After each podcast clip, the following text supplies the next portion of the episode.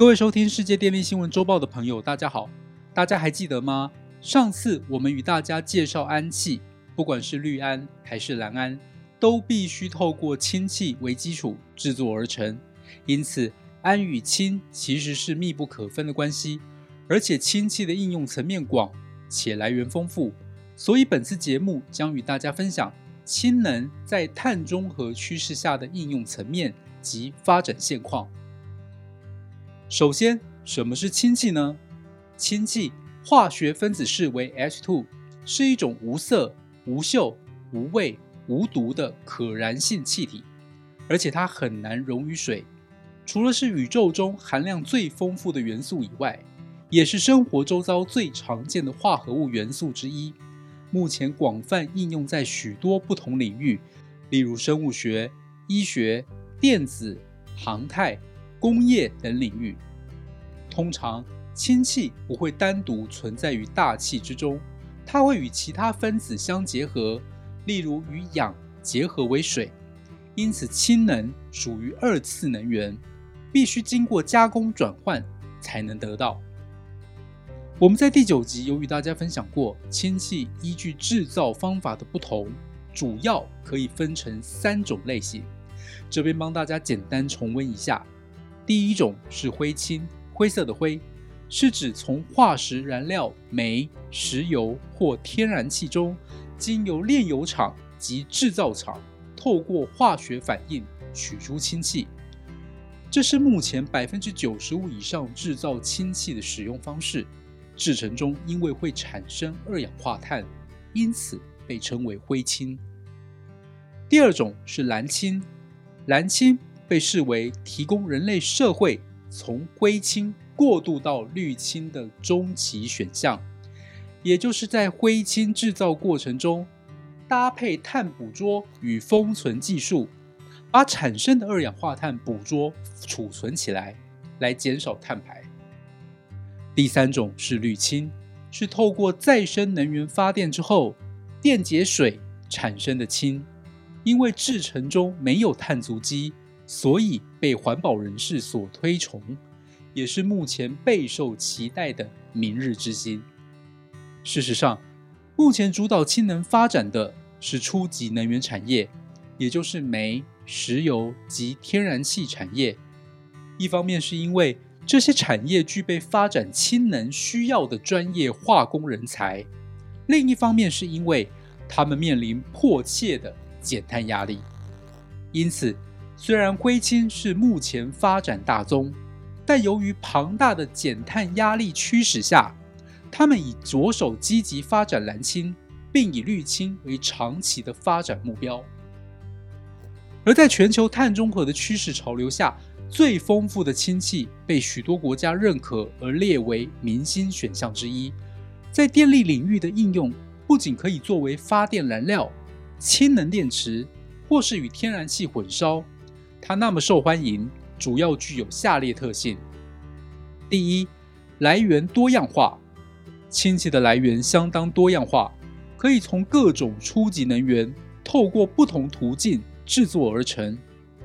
第二，热值高，氢燃烧的热值高居各种燃料之冠，每千克氢燃烧放出的热值为一百四十一点六百万焦耳，是石油的三倍之多。因此，每单位重量所携带的能量也就更大。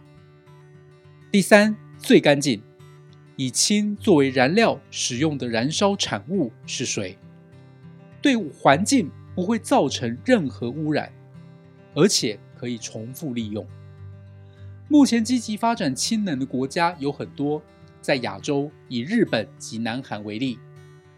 根据日本政府公布的绿色成长战略，日本计划二零五零年氢气与氨气占比达到该国总发电量的百分之十，且对于氢气的目标使用量到了二零五零年要增加至两千万吨。日本最大的火力发电公司 JERA 也规划在二零二五至二零二六年之间将进行燃气电厂百分之三十氢气混烧，此举。将创下日本首次在大型商业燃气电厂使用大量氢气的记录。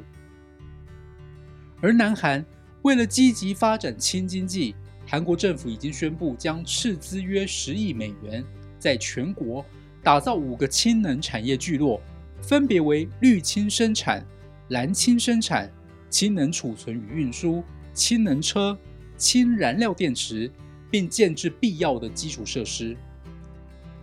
接着是欧洲，欧盟规划氢能整体战略，利用欧洲大陆型的地理特性，连接邻近的俄罗斯、北非。中东等天然资源或化石能源丰富的地区，在该地制造蓝氢或绿氢之后，再行运输至欧盟各国。因此，除了大量建制本土电解质氢槽之外，也规划以网络的形态扩大氢气供应链。另外，除了各国政府积极提出氢能发展战略，各大企业也纷纷进行跨国、跨领域的联手合作。例如，英国炼油及化工龙头英力士集团宣布与南韩现代汽车合作，透过提供氢能燃料电池供应汽车使用。英力士集团表示，氢经济是英国实践减碳目标的最佳选择，预估将支出超过五亿英镑做相关投资。目前，英力士集团将先着眼在蓝氢的生产，预定二零二七年。开始量产供应。再来是意大利国营石油集团与埃及国营电力控股公司以及埃及天然气控股公司也签署协定，评估在埃及生产氢气的可行性，并积极开发当地氢能市场潜在的消费规模和出口机会。双方将进行研究，利用再生能源产生的电力生产绿氢。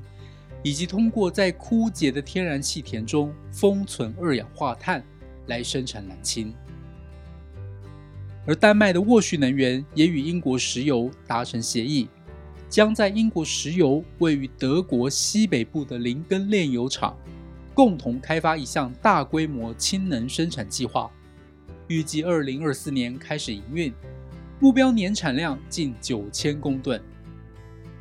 综合以上报道。氢能的发展脉络如同安琪一般，皆被各国政府与产业视为重要的替代能源。虽然目前氢能发展上有一些技术问题仍待克服，但是对于有直接相关的石油、天然气等初级能源产业而言，在碳中和趋势下的影响是最迫切的。至于作为次级能源的电力产业而言，仍应最优先考虑无碳的再生能源极大化，并将低碳。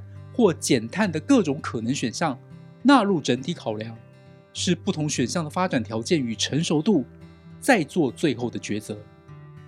以上是本周世界电力新闻周报的整理报道。国际上电力的大小事，我们会持续密切关注，并且跟大家分享。若喜欢我们的频道，欢迎与好朋友分享哦。我们下周再会。